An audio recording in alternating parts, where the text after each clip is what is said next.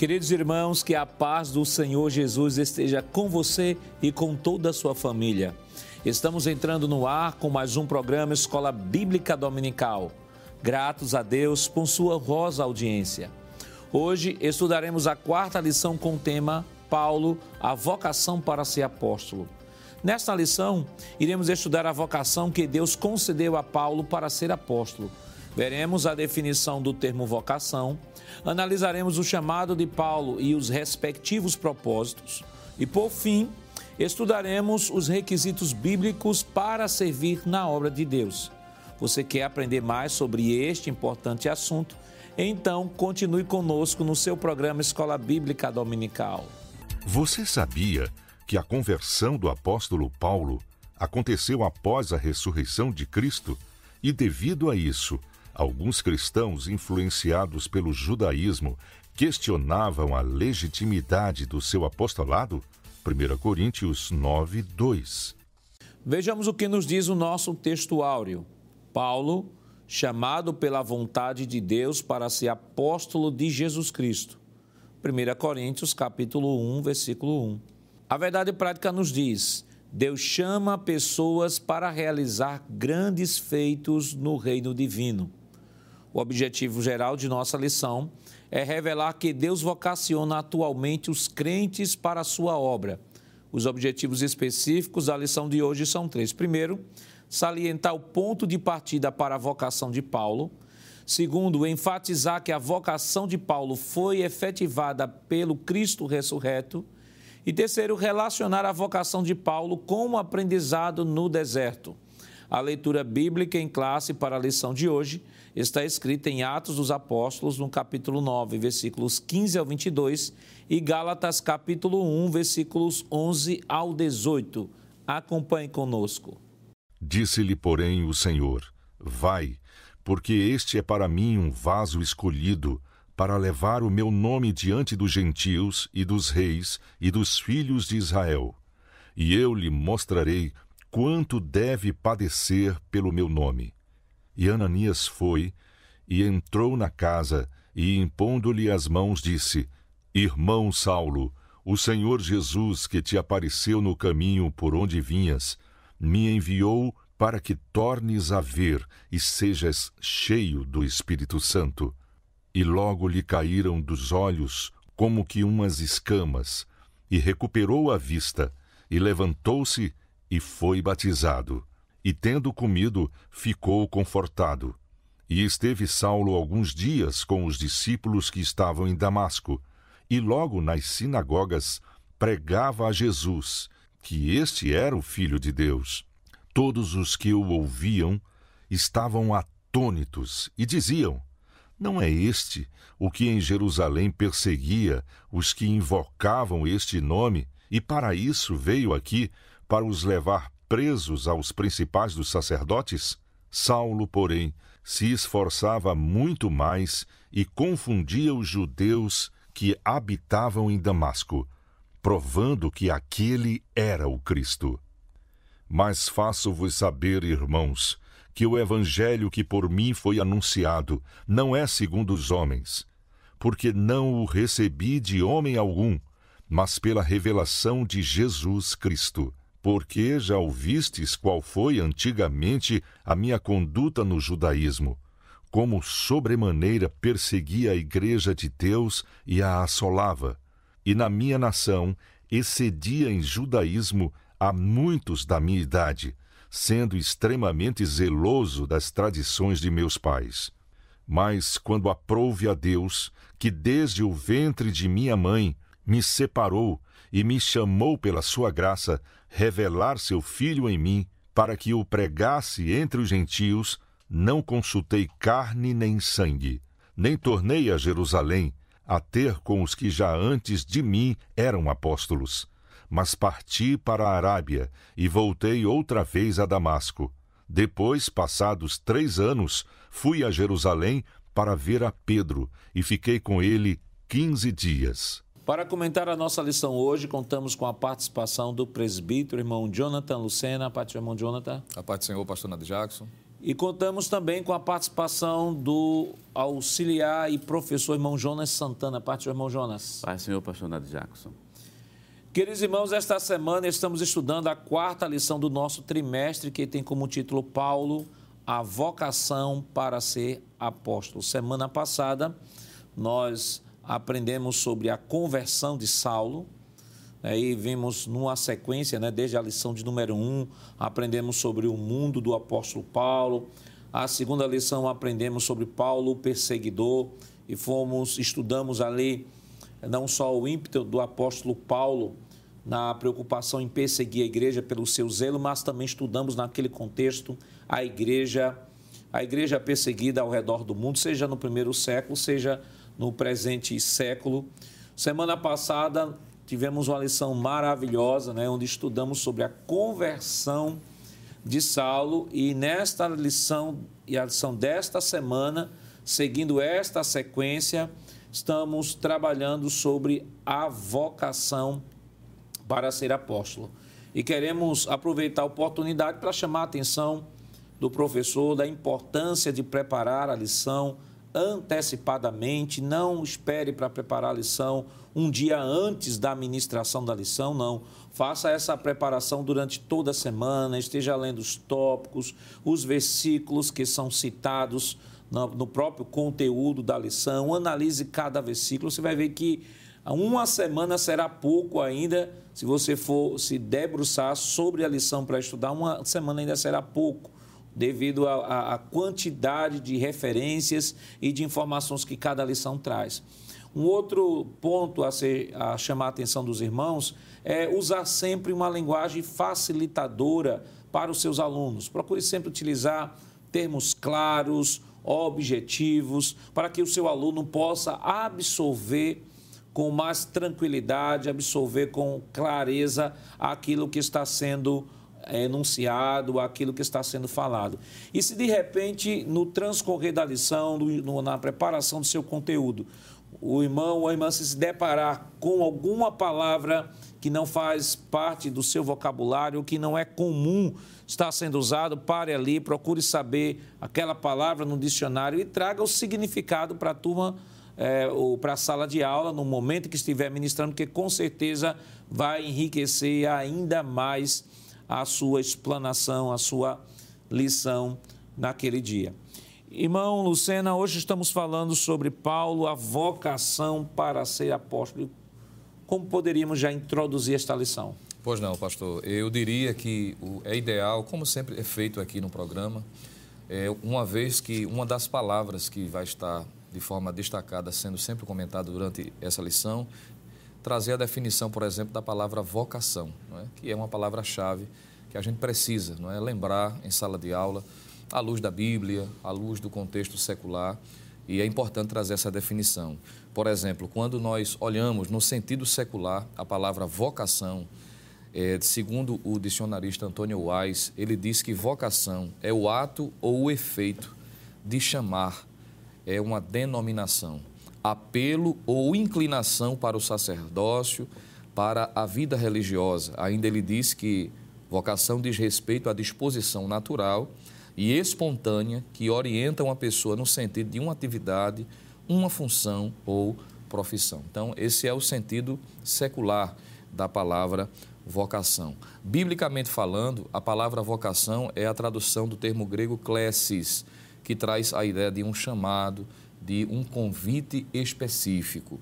E quando nós olhamos, pastor, à luz da Bíblia Sagrada, nós vamos perceber de que essa vocação, esse chamamento, esse convite, ele tanto, ele tanto tem o seu aspecto geral, como também o seu aspecto específico. E é bom lembrar isso também a título de informação.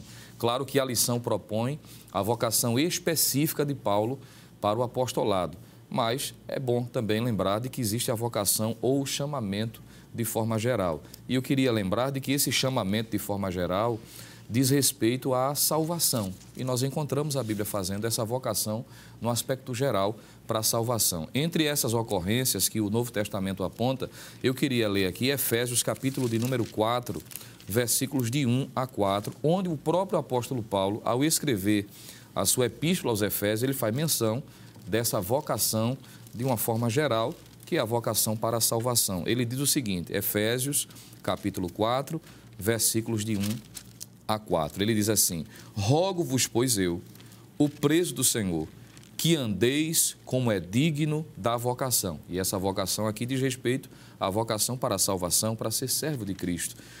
Com que fostes chamados, versículo de número 2: com toda a humildade e mansidão, com longanimidade, suportando-vos uns aos outros em amor, procurando guardar a unidade do Espírito pelo vínculo da paz.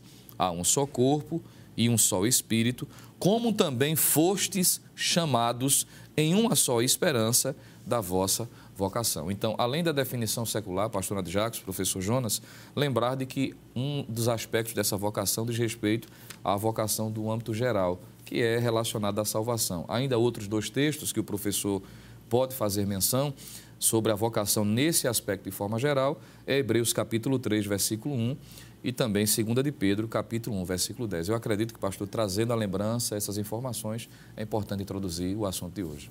E aqui, irmão, Jonas, a gente sempre traz essa visão panorâmica, porque é uma forma de introduzir a lição, trazer, trazendo sempre o link, né? E sempre começar pelo título da lição.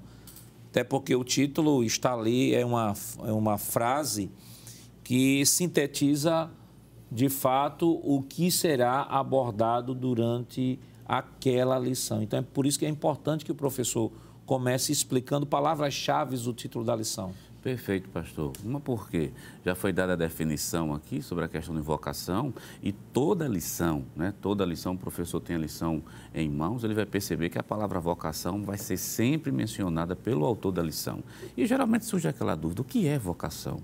Né? Porque existe aquela definição de caráter assim muito mais é, do dia a dia tradicional, talvez ligada até outras, ligada até a outras religiões, né? Talvez o termo vocação não seja uma coisa tão familiar no meio evangélico. Então, por isso a gente tem esse cuidado de, de dizer essa palavra-chave vocação e dizer que a vocação, como já foi explicado pelo presbítero irmão Jonathan Lucena, que a vocação tanto no seu aspecto geral como também no seu aspecto específico. Então, partindo desse, desse princípio que a palavra vocação, na verdade, é um chamamento, aí realmente se faz o link com a lição, que é falando especificamente da vocação ou do chamamento do apóstolo São Paulo para ser justamente o apóstolo, né? E diga-se de passagem que ser apóstolo entre os gentios, que o apóstolo São Paulo vai fazer muita menção, Romanos capítulo 11, versículo número 15, ou Romanos capítulo 11 e o versículo 13, ele diz claramente que ele é apóstolo dos gentios. Então, essa vocação do apóstolo São Paulo, que foi dada especificamente por Deus, que já é, rebate justamente, ou melhor, cai justamente naquela definição de vocação específica. Dizer, vocação específica, quem é que dá? É Deus. E a vocação do apóstolo São Paulo, quem foi que deu? O próprio Senhor Jesus. Então, é o apóstolo dos gentios. Por isso, a necessidade desse link e de estar sempre lembrando o termo vocação. E lembrando sempre, irmão Luciana, que toda vocação, é, vocação é, dada por Deus é, no âmbito de igreja sempre será algo sobrenatural. Né? Deus sempre estará vocacionando seus filhos para a realização do seu trabalho. E o apóstolo Paulo não é diferente. Com certeza, pastor. Já que foi falado né, sobre esse âmbito geral, a essa específica, essa vocação específica, é Deus quem estabelece de forma soberana.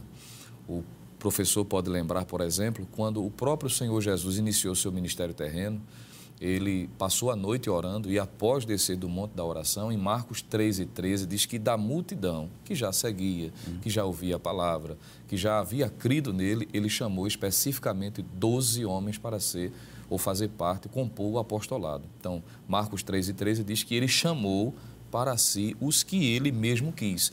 Isso fala da soberania, isso fala de que é Deus quem decide escolher. Em 2 Timóteo, o próprio Paulo vai fazer menção a isto na sua segunda carta a Timóteo, capítulo de número 1, versículo, de no, versículo 9, 2 Timóteo, capítulo 1, versículo 9, ele diz o seguinte: 2 Timóteo 1 e 9. Ele diz que nos salvou, está falando da, da vocação geral, e chamou, aí ele está sendo específico, com uma santa vocação, não segundo as nossas obras, mas segundo o seu próprio propósito e graça, que nos foi dada em Cristo Jesus antes dos tempos dos séculos. Então veja que ele está sendo aqui falando do âmbito geral, mas também da forma específica. Ele diz não por obras, não por méritos pessoais, não porque ele, vamos dizer, usando o exemplo do próprio Paulo, ele tinha todo aquele conhecimento, embora foi útil, mas não necessariamente fundamentado no que Paulo era, mas o que ele deveria ser nas mãos do Senhor. Então é importante lembrar isso essa ideia da soberania para a função específica é visto desde o Antigo Testamento. O Senhor me fez lembrar, por exemplo, quando o próprio Deus se revelou a Samuel, mostrando a necessidade de que Saul seria substituído. Né? 1 Samuel, capítulo de número 16, Deus disse a Samuel: Enche o teu vaso de azeite e vai à casa de Jessé belemita, porque dentre os seus filhos eu tenho providenciado um rei. Então veja que é sempre ele escolhendo. Em 1 Coríntios capítulo 12, pastor, quando Paulo faz a comparação relacional entre a igreja e o corpo, ele vai dizer que cada membro foi colocado no corpo de acordo com a soberania de Deus. De modo que não é necessariamente eu que escolho qual é a função que eu vou ter, mas que Deus estabelece em sua soberania.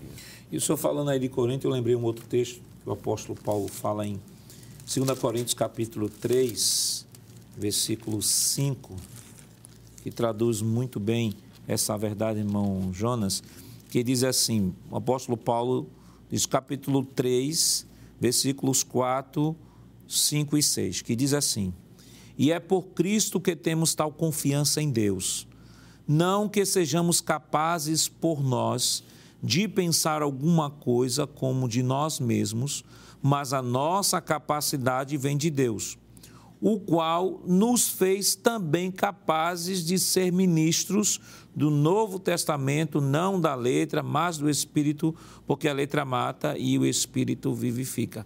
Então, o apóstolo Paulo deixa claro aqui, irmão Jonas, primeiro, tem outra tradução diz assim: Mas a nossa suficiência vem de Deus. Ele reconhece que nada ele consegue fazer se não fosse a graça de Deus na sua vida. Segundo, ele diz assim: Olha, eu estou no ministério porque foi ele que me escolheu para colocar no ministério. E uma outra verdade aqui que eu acho interessante, que ele diz assim: o ministério do Novo Testamento. Não é aquele ministério do Antigo, no ministério do Antigo eu não estaria qualificado, né? Não estaria qualificado porque não sou da tribo de Levi, mas do Novo Testamento, não da letra, mas do Espírito. E aqui letra não quer dizer conhecimento. Letra quer dizer aqui o Antigo Testamento, a aliança lá do Antigo Testamento, dos rituais, etc. Então, o apóstolo Paulo reconhecia perfeitamente de que Deus o havia chamado, Deus o havia qualificado, Deus o havia estabelecido para exercer esse ministério. Isso é muito importante que o professor da Escola Dominical, pastor, frise justamente essa fala que o senhor está trazendo aqui para a gente, porque o apóstolo São Paulo está reconhecendo que essa chamada que ele tem foi dada pela soberania divina, que não depende da sua capacidade intelectual. A gente já teve lições anteriores aqui mesmo, que já mostrou que o apóstolo São Paulo é um homem extremamente capacitado Quer dizer, em nível de conhecimento, em nível acadêmico, em nível de profundidade, mas nada disso fez com que a chamada dele fosse autenticada pelo Senhor. Por outro lado, é soberania divina. O Senhor fez me lembrar um versículo que está escrito em, segunda, em primeiro livro aos Coríntios, primeiro livro aos Coríntios, capítulo 15, e o versículo número 8 e o de número 9. Ou melhor, deixa o capítulo 15, versículo 8 diz assim: E por derradeiro de todos me apareceu também a mim, como a um abortivo, porque eu sou o menor dos apóstolos, que não sou digno de ser chamado apóstolo, pois que persegui a igreja de Deus. Olha o versículo 10. Mas, pela graça de Deus, sou o que sou, e a sua graça para comigo não foi vã. Antes, trabalhei muito mais do que todos eles. Mas, se continuar, o versículo diz assim: Não eu, mas a graça de Deus que está em mim. Paulo está dizendo: trabalhei mais que os outros. No entanto, não eu, mas a graça do Senhor que está em mim. Então, Paulo foi chamado por Deus, Paulo tem plena consciência, foi chamado, vocacionado, vamos dizer assim, foi vocacionado, preparado, a graça de Deus estava sobre ele para pregar justamente aos gentios. Isso foi um ato da soberania divina, ter cuidado para não confundir esse ato da vocação com eleição para a salvação. Quer dizer, a salvação não é, uma, não é, uma, não é algo, não é uma eleição é, arbitrária. A salvação é dada para todos. Agora, a vocação são para pessoas específicas. E Paulo tem a consciência disso. Esse ponto que o irmão Jonas tocou, irmão Lucena, é um ponto bastante interessante, porque talvez seja, às vezes, até a, a dúvida de algum aluno sobre a, a questão da eleição para a vocação e a eleição para a salvação. Mas não comente agora não, nós estaremos comentando isso depois do nosso rápido intervalo. Voltamos já.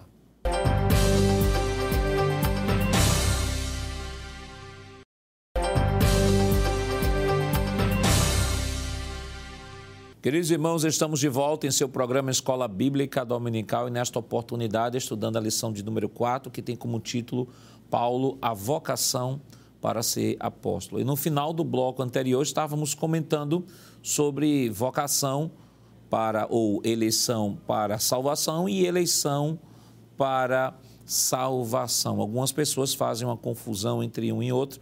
E aí vamos nesse momento agora esclarecer, né? Qual é, irmão Jonathan, a diferença entre eleição para salvação e eleição para é, o serviço? Pois não, pastor. É, primeiramente, é bom considerar que a eleição para a salvação, que a Bíblia ensina, ela é condicional em Cristo.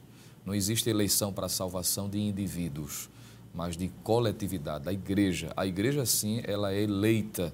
Então, aqueles que participam, aqueles que creem em Cristo, que estão em Cristo, estes estão eleitos. A eleição, ela é condicionada a crer em Cristo. E a eleição para serviço, aí sim, é fundamentada na soberania. A eleição para a salvação, por exemplo, é fundamentada na presciência, ou seja, Cristo sabe antecipadamente, obviamente, quem vai crer nele. Isso fica claro, por exemplo, quando lemos, entre outras passagens, Romanos capítulo 8, versículo de número 29, que a propósito, pastor, parece que algumas pessoas pulam esta parte do texto e vai logo para os predestinou, não é? Mas antes do, de chegar na parte da predestinação, que é destinar antes, o apóstolo Paulo diz: Porque os que dantes conheceu, também os predestinou para serem conformes à imagem de seu filho, a fim de que ele seja o primogênito entre muitos irmãos. O apóstolo Pedro, nesse mesmo tom, na sua primeira epístola, no capítulo 1, versículos 1 e 2, ele assim se identifica e expressa-se Pedro, apóstolo de Jesus Cristo, aos estrangeiros dispersos no ponto Galácia, Capadócia, Ásia e Bitínia. Aí ele diz eleitos, veja que ele está falando no plural, na coletividade. Eleitos, está falando, falando do conjunto, a igreja. Eleitos segundo a presciência de Deus Pai, em santificação do Espírito, para a obediência e aspersão do sangue de Jesus Cristo graça e paz vos sejam multiplicadas. Então, essa diferenciação é importante para que não, não haja confusão. Eleição para serviço, isso está fundamentado na soberania. A eleição para a salvação é fundamentada na presciência, naquilo que Cristo vê antecipadamente, daqueles que vão crer nele ou não. É o que a Bíblia deixa claro. Fora disso, a gente não pode concordar que seja uma interpretação correta. Há um outro ponto aqui, irmão, irmão Jonas, que é, eu, eu, acho que é um marco bastante importante que seja delimitado, né? além da diferença entre eleição segundo a presciência e eleição na soberania. É, um marco que eu acho que tem que ser delimitado é sobre a chamada do apóstolo Paulo. A gente sabe que no capítulo 1 do livro de Gálatas, que aliás é o texto, é Gálatas 1, 11 ao 18, é o texto que embasa a leitura bíblica em classe da nossa lição. E o apóstolo Paulo faz uma defesa do seu apostolado. Ele deixa claro de que ele foi, teve um encontro no caminho de Damasco e foi o Senhor que o vocacionou e tal. E aí, a partir disso, né, e por diversas epístolas que ele escreve, ele sempre, como introdução em suas cartas, ele começa a dizer: olha, Paulo, chamado para ser apóstolo, não da parte dos homens, mas da parte de Deus. Algumas pessoas pegam esse texto para dizer que Paulo é, foi chamado por Deus, mas seu ministério concorria com o ministério lá de Jerusalém dos doze apóstolos. Diante dessa, dessa, dessa problemática, irmão Jonas, é, nós podemos dizer que o apóstolo Paulo ele claro, teve um encontro com Deus, teve a vocação com Jesus, Jesus o chamou para ser apóstolo, avisou Ananias de que ele de fato era um homem chamado por Deus. Mas o apóstolo Paulo era um homem itinerante, completamente desvinculado da igreja de Jerusalém? De jeito nenhum, pastor, que isso é muito bom que o professor da Escola Dominical, por alguns versículos que nós iremos citar aqui, é, anotar esses versículos para tirar essa imagem que o apóstolo São Paulo não era independente como se ele não dependesse da igreja de Jerusalém para nada, como simplesmente ele fosse autônomo e saísse realmente pregando como de forma itinerante e não devesse satisfação às pessoas. Porque geralmente quando pega-se Gálatas capítulo 1, até que o senhor citou capítulo 1, versículo 1, quando Paulo diz assim, é apóstolo não da parte dos homens, é, é bom entender esse versículo dentro do seu contexto maior para não tirar, para não achar que o apóstolo São Paulo está sendo contra os anciões de Jerusalém. Então, um exemplo claro disso que o apóstolo São Paulo dependia sim dessa igreja. Exemplo disso é o capítulo 11 do livro de Atos dos Apóstolos e o versículo 25, que já bem depois da conversão, quem faz a apresentação do apóstolo São Paulo é Barnabé. Quem Barnabé, quem lembra de Paulo. Capítulo 11 de Atos e o versículo 25 diz: "E partiu Barnabé para Tasso a buscar Saulo e achando-o o conduziu para Antioquia. Lá no capítulo 13 de Atos dos Apóstolos, versículo 1, veja a sequência, professor que está em casa, Barnabé, Veja, é Barnabé quem vai buscar Saulo e apresenta ele em Antioquia. Quando chega no capítulo 13, versículo 1, diz assim um texto: E na igreja que estava em Antioquia havia alguns profetas e doutores, a saber, Barnabé, Simeão, chamado Níger, Lúcio, Sirineu, Manaé, que fora criado com Herodes, o tetrarca, e Saulo. E o versículo 2: E servindo eles ao Senhor jejuando, disse o Espírito Santo: Apartai-me a Barnabé e a Saulo para a obra que eu vos tenho chamado. Veja a questão da sequência. Estão orando, primeiro há um chamado a Barnabé, que traz Saulo, estão na igreja de Antioquia, Saulo é apresentado, o Espírito Santo brada, usa esse termo aqui, por intermédio dos seus profetas, dizendo que existe um trabalho em uma obra específica para Barnabé e para Saulo. No entanto, o versículo 3 diz: Então, jejuando e orando, e pondo sobre ele as mãos, os despediram. Na verdade, a imposição das mãos estava dizendo que a igreja estava encaminhando Paulo para uma obra missionária e que Paulo estava debaixo da autoridade.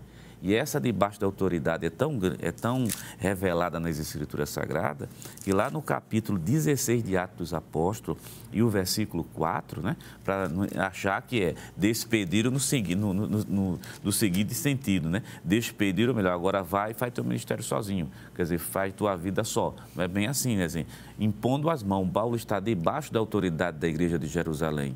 E Paulo vai deixar isso claro quando diz no capítulo 16, versículo 4: E quando iam passando pelas cidades, lhe entregavam para ser observados os decretos que haviam sido estabelecidos pelos apóstolos e anciões em Jerusalém, de sorte que as igrejas eram confirmadas na fé e cada dia crescia em número. Se Paulo trabalhasse de maneira independente, sem prestar conta a ninguém, esse versículo talvez nunca estivesse, escrito, porque Paulo disse, é simples, né? Ele vai plantando igrejas, que por sinal tem até uma lição vai falar sobre isso, ele vai abrindo trabalho, mas ele diz, os decretos vêm de Jerusalém, porque quem me enviou foi Jerusalém, está debaixo dessa autoridade. Isso é muito importante para o professor da escola dominical, para não passar a imagem e de um versículo descontextualizado, achando que Paulo simplesmente não devia satisfação à igreja de Jerusalém e era autônomo. E concorria com os apóstolos, né? Isso, isso é, é muito importante pontuar, irmão, irmão Lucena, até porque quando,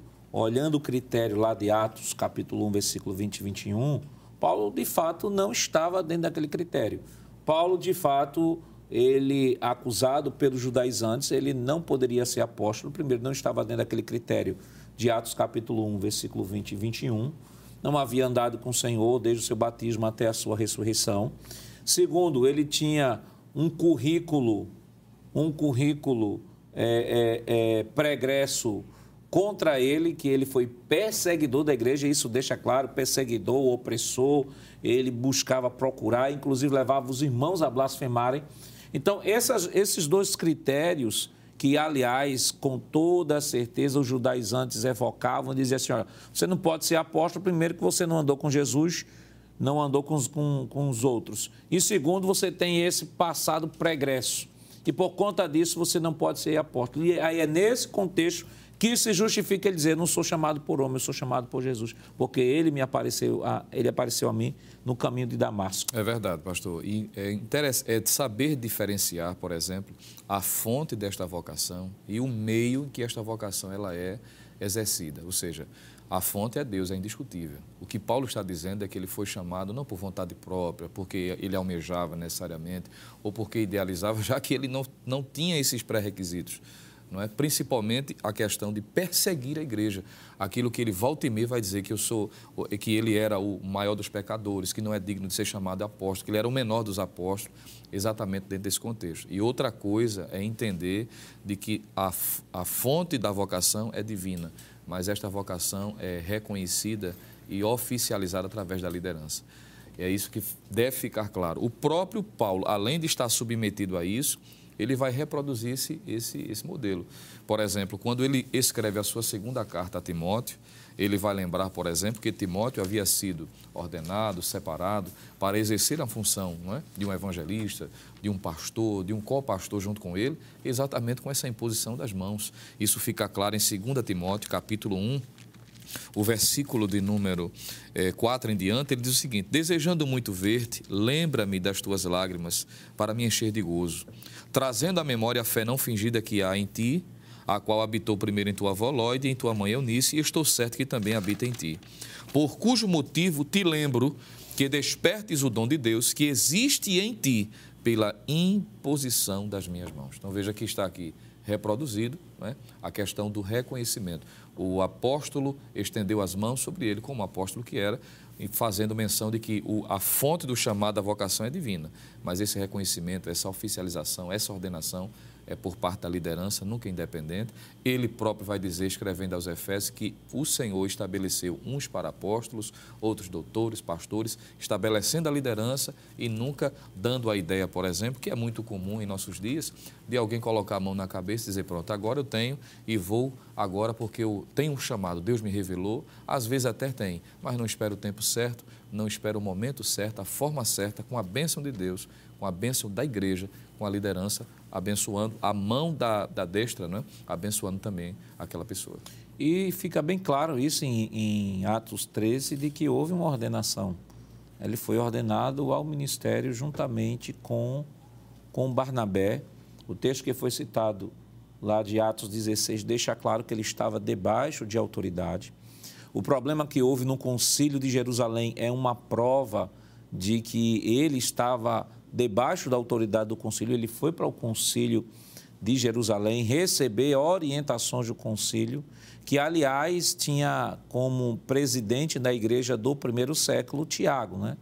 Nós sabemos que existe alguns autores que procuram trabalhar de que Pedro fosse o líder da igreja do primeiro século e aí cita alguns textos nos evangelhos Marcos, Mateus e Lucas mostrando sempre Pedro como sendo o primeiro a ser mencionado.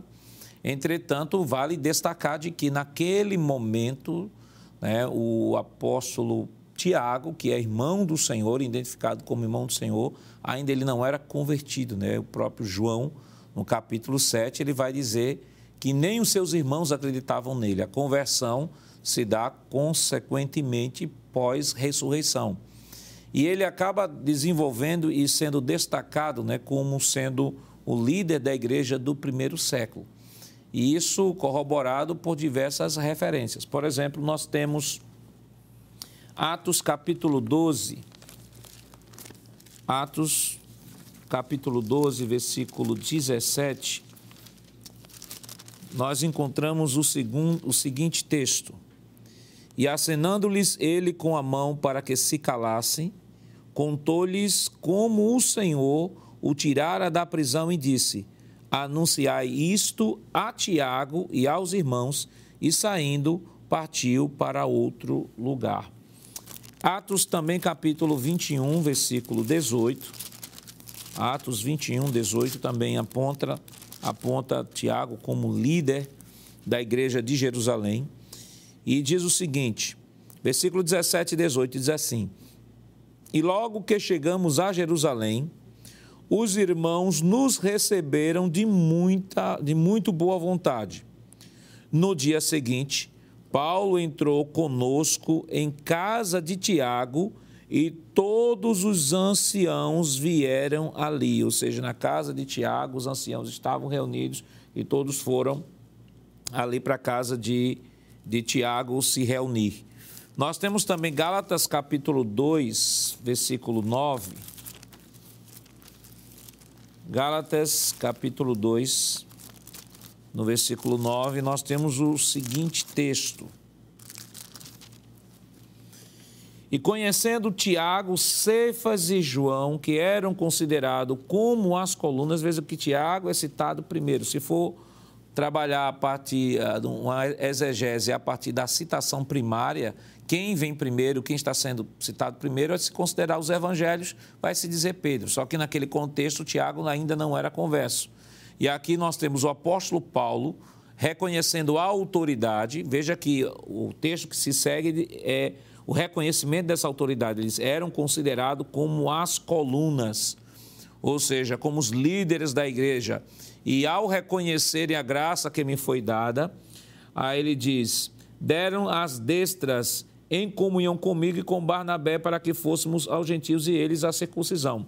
É claro que é possível que Paulo esteja narrando aqui aquilo que aconteceu lá em Atos, no capítulo 13, né, onde a imposição de mãos, e a gente sabe que a imposição de mãos do Antigo Testamento refere-se à ordenação.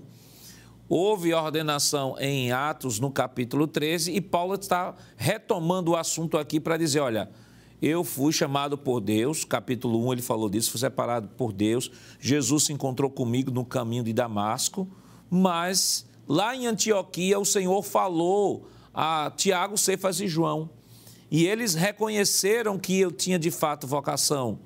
E aí impuseram as mãos, Atos 13, e depois de impor as mãos, aí o texto diz aqui, deram-nos as, deram as destras em comunhão comigo, ou seja, as traduções de equivalência dinâmica trabalha essa tradução da seguinte forma, e eles apertaram as nossas mãos e reconheceram que de fato nós éramos ou eu era, em especial Paulo, separado e vocacionado por Deus para o ministério. Além de considerar aquele texto, irmão Lucena, que eu acho um, dos mais fortes para essa defesa, que é o texto de Atos capítulo 15. Atos capítulo 15, versículos 19, 19 que diz, Tiago dizendo, né? Pelo que eu julgo que não se deve perturbar aqueles dentre os gentios que se converte a Deus, mas escreve-lhes que se abstenham das contaminações dos ídolos, da prostituição e do que é sufocado e do sangue. Isso mostra que ele tinha a palavra final. Verdade, pastor. Ficou claro, né, por meio desses textos, né? Não, não precisa de muitas argumentações, apenas o texto propriamente dito mostra de forma clara. Não é? Dentre a Igreja de Jerusalém havia a liderança constituída, entre estes líderes constituídos, Tiago se sobressai, é ele quem dá a palavra final, é a ele que é direcionado a informação, é a ele que se busca em, necessidades específicas, de modo que não tem como é, harmonizar a ideia de que o apóstolo Pedro ele era absoluto com relação à igreja de Jerusalém, que era o líder maior, e em, contrapartida entender que Paulo estava distante dessa liderança, pelo contrário, os textos que o senhor leu deixou claro que ele estava em perfeita harmonia. E, irmão Jonas, quando nós olhamos para o texto, por exemplo, dentro da sequência que foi trabalhado, Atos capítulo 9, Paulo se converte, prega a palavra, faz oposição a ele Barnabé o leva até Jerusalém para apresentá-lo, mas não havia ambiente para que Paulo pudesse continuar ali o seu ministério, porque os judeus queriam matá-lo, os gregos queriam matá-lo e os cristãos da igreja não acreditavam nele. E aí, em Gálatas, Paulo vai dizer que depois deste momento em que foi levado daí para Tarso, ele vai descrever esse período de reclusão que ele teve antes de ser manifestado à igreja de Antioquia. Mas isso, é claro, nós estaremos comentando depois do nosso rápido intervalo. Voltamos já.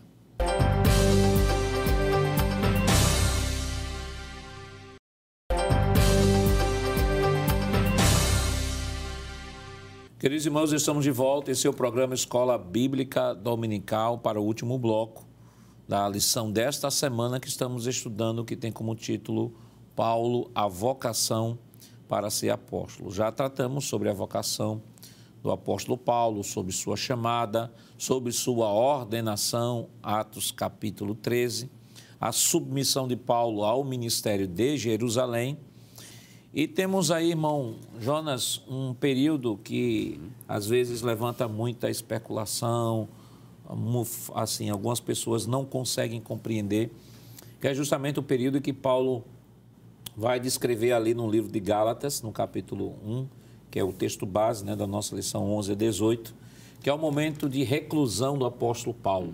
Então, seguindo a sequência, Paulo se converte, Atos capítulo 9, depois vai pregar o evangelho, no mesmo capítulo, vai pregar o evangelho. Barnabé vê os prodígios que Deus está fazendo por meio do apóstolo, que na época ainda não era apóstolo, uhum. era, era o convertido, Saulo, Saulo. convertido. Então leva para Jerusalém, só que o texto diz que os judeus queriam matá-lo, os gregos queriam matá-lo e os crentes da igreja de Jerusalém não acreditavam nele, estava muito recente. Então, que é que Barnabé faz? Barnabé o leva para a sua cidade. E é neste vácuo aí, até, o, até do capítulo 9 até o capítulo 11, que o senhor citou, versículo 25, há um vácuo aí histórico e que o apóstolo Paulo faz questão de descrever esse vácuo em Gálatas, no capítulo 1. E aí, para o professor que está nos acompanhando, o que é que aconteceu nesse intervalo de tempo? É nesse intervalo de tempo e essa sequência de fundamental importância porque gera muita confusão, porque o livro de Atos dos Apóstolos, em primeiro lugar, ele narra um período de tempo, segundo a maioria dos, dos teólogos que trabalham do Novo Testamento, que trabalham no livro de Atos dos Apóstolos, narra um período de aproximadamente 30 anos, quer dizer, do capítulo 1 até o último capítulo de Atos, 30 anos. Quer dizer, imagina que é você colocar 30 anos de história em aproximadamente, parece que é 28 capítulos.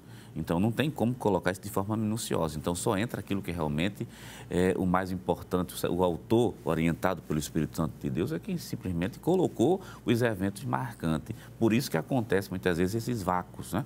E pelo fato de não se entender isso, acha que Paulo, momento, após a sua conversão, imediatamente já estava como apóstolo e já estava pregando. Aí Paulo vai dizer: não, não é bem assim.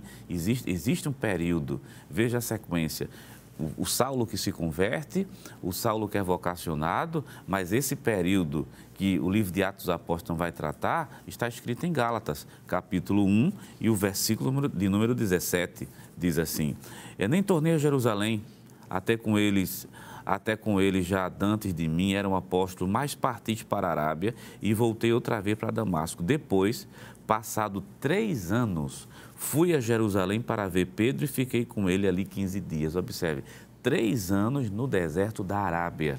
O que foi que aconteceu nesse período aí? Não dá para dizer, pastor, do ponto disso, a não ser por especulação, que é uma coisa que o professor da escola dominical deve, deve evitar, é mostrar o texto bíblico.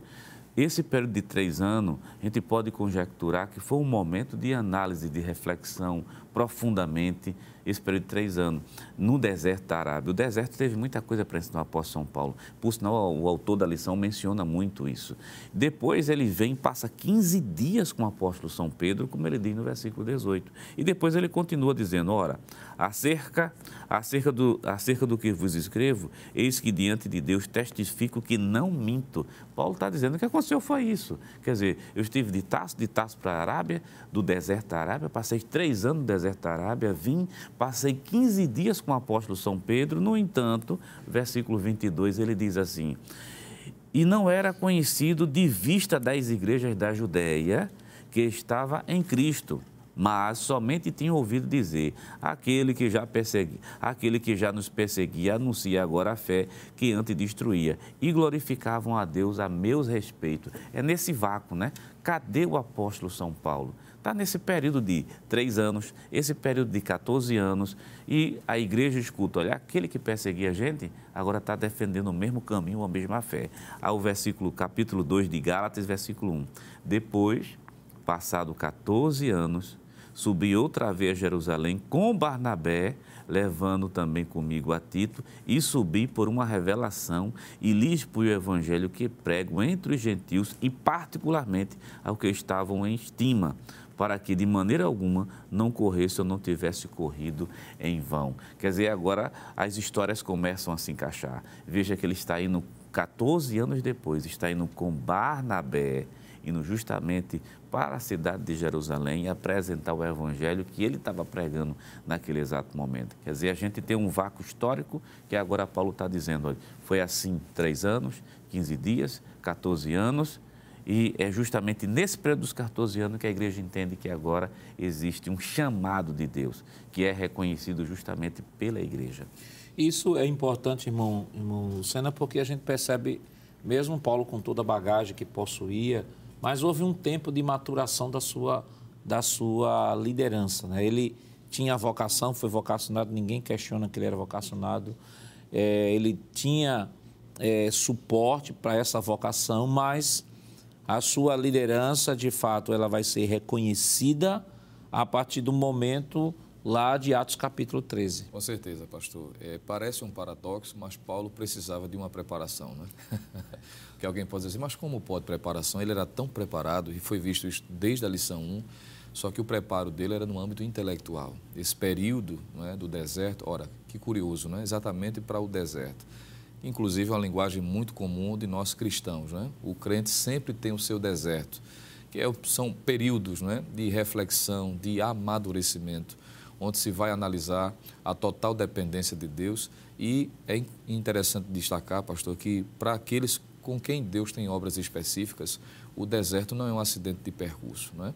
é a faculdade de Deus para a vida dos seus servos. Quando a gente puxa desde o Antigo Testamento, a gente vai analisar isso. Por exemplo, Moisés teve que 40 anos ser preparado por Deus para exercer a liderança mais 40 anos. E aonde é que Moisés estava?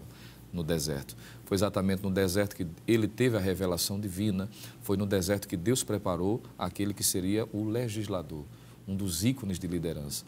Quando a gente analisa, por exemplo, no período monárquico, que tivemos a oportunidade no trimestre anterior de estudar, entre os profetas mais destacados está o profeta Elias que se levanta com a mensagem, ele sai do anonimato, sem nenhuma apresentação prévia, apenas sendo apresentado como Elias o Tisbita, entrega a mensagem que durante três anos não vai chover sobre a terra, mas dali ele sai. E para onde ele vai? Para o Ribeiro de Querite, um lugar deserto igualmente. Né? Dali ele vai para Sarepta, também sendo trabalhado, sendo tratado, porque no capítulo 18, primeiro livro dos reis, ele vai enfrentar os profetas de Baal e de Azera.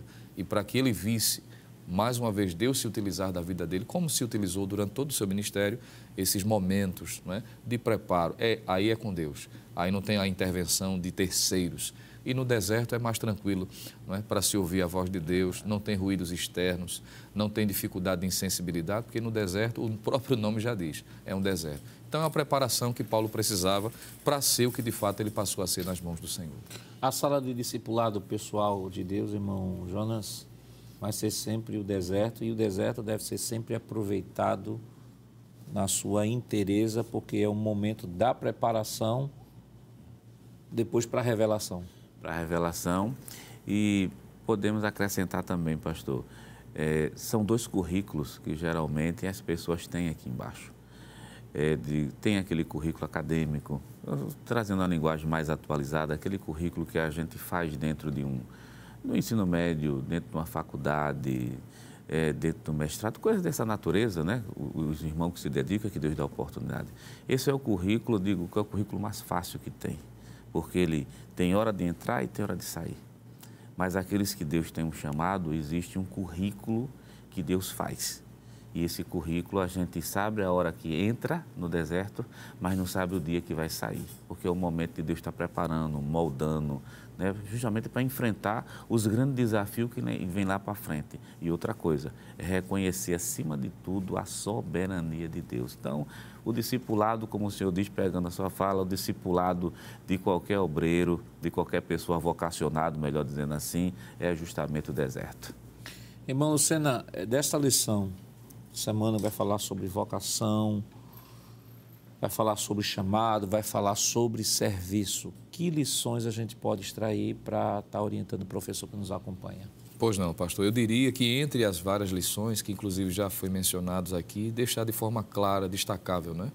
O quanto a misericórdia e a bondade de Deus são imensas a ponto de escolher pessoas que, do ponto de vista humano, como era Saulo, jamais participaria de uma lista de seleção, se fosse assim escolher, não é, para ser alguém que teve a importância que tem e ainda tem hoje. Então, destacar de que Deus é soberano e ainda continua realizando isso no cotidiano. A gente não precisa ir muito longe, pastor, para perceber à nossa volta pessoas que, do ponto de vista humano, jamais não é, poderiam estar sendo úteis. Inclusive, pode acontecer com muito respeito digo isso, de repente o próprio professor entender que ele não era merecedor de estar ali onde está, mas está pela graça de Deus e isso é bom que seja destacado. Mas, no entanto, entender é? de que existe um tempo para que esta escolha seja revelada. É, alguns, aqueles que a, a quem Deus escolhe de forma específica, ele escolhe até desde o ventre, como Paulo disse mas não é porque foi escolhido desde o ventre que as coisas vão acontecer de forma rápida embora hoje a realidade social é de imediatismo, mas Deus tem uma agenda pessoal. E é importante esperar, mas Deus tem os seus meios, suas formas e o tempo vai chegar. É bom que se entenda isso também.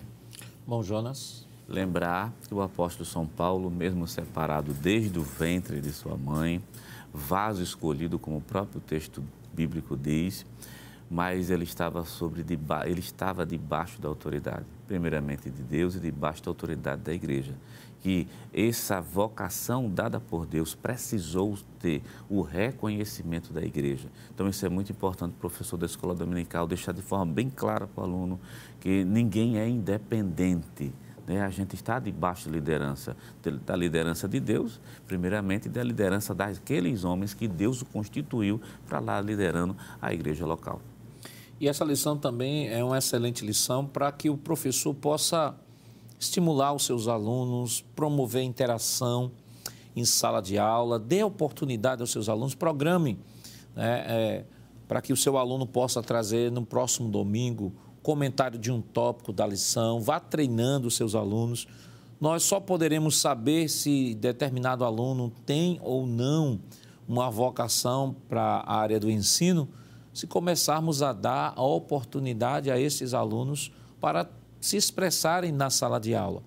É importante também destacar de que há aqueles irmãos que são um pouco mais tímidos, então, e que muitas vezes, se for lhe dado oportunidade, às vezes a, a, deixam até de ir para a escola dominical, não fosse. Né? Veja aqueles alunos que você percebe que tem uma vocação, comece a treinar, porque a escola dominical não é só a comunicação de conteúdo, formação do caráter, mas acima de tudo tem como a finalidade treinar a igreja, treinar cada cristão para o serviço do Senhor. Hoje aprendemos que Deus concedeu a vocação a Paulo para ser apóstolo de Cristo e, além disso, o Senhor o capacitou para ser um dos maiores instrumentos de Deus para a propagação do cristianismo. Que Deus continue lhe abençoando em nome de Jesus. Queridos irmãos, depois de uma lição tão maravilhosa, vamos orar ao Senhor e pedir a sua bênção toda especial. Irmão Lucena, vamos orar? Pois não, pastor. Então oremos. Querido Deus, amado Pai, no nome de Jesus, te damos graças pela oportunidade feliz, Senhor, de estudarmos mais esta rica lição Pedimos a tua bênção em continuação sobre todos que conosco estiveram aprendendo a tua palavra. Ó Deus, ajuda cada professor, os teus servos que foram vocacionados por ti, Senhor, para lecionar, para ensinar a tua palavra em sala de aula. Continua ajudando os teus filhos, derramando a tua graça, capacitando-os para que eles continuem com alegria e com dedicação fazendo, fazendo este trabalho. Continua ajudando a superintendência das escolas bíblicas dominicais, ao teu servo superintendente, o pastor Nad Jackson, cada um da equipe, a todos que fazem a Rede Brasil de Comunicação, os teus filhos que foram também chamados por ti para cooperar, Senhor, na tua obra. Ao nosso estimado pastor presidente, pastor Ailton José Alves, sobre quem repousa a maior responsabilidade, continua ajudando teu servo e abençoando cada vez mais. Assim te pedimos, ó Pai, porque cremos e confiamos no teu cuidado e desde já nós queremos te agradecer por tudo, em nome de Jesus. Amém. Chegamos ao final de mais um programa. Hoje estudamos sobre Paulo, a vocação para ser apóstolo. Na próxima semana estudaremos a quinta lição com o tema Jesus Cristo e este crucificado, a mensagem do apóstolo. E esperamos contar com sua audiência. Lembrando que o programa Escola Bíblica Dominical vai ao ar na TV toda sexta às 22 horas e reprisa no sábado às 16 horas. Também está disponível em nosso canal no YouTube, Rede Brasil Oficial. Acesse o canal, se inscreva, ative o sininho e compartilhe. Obrigado por sua companhia e até o próximo programa. Que a graça do nosso Senhor Jesus Cristo, o amor de Deus nosso Pai, a comunhão do seu Santo Espírito estejam com todos hoje para todos sempre. Amém.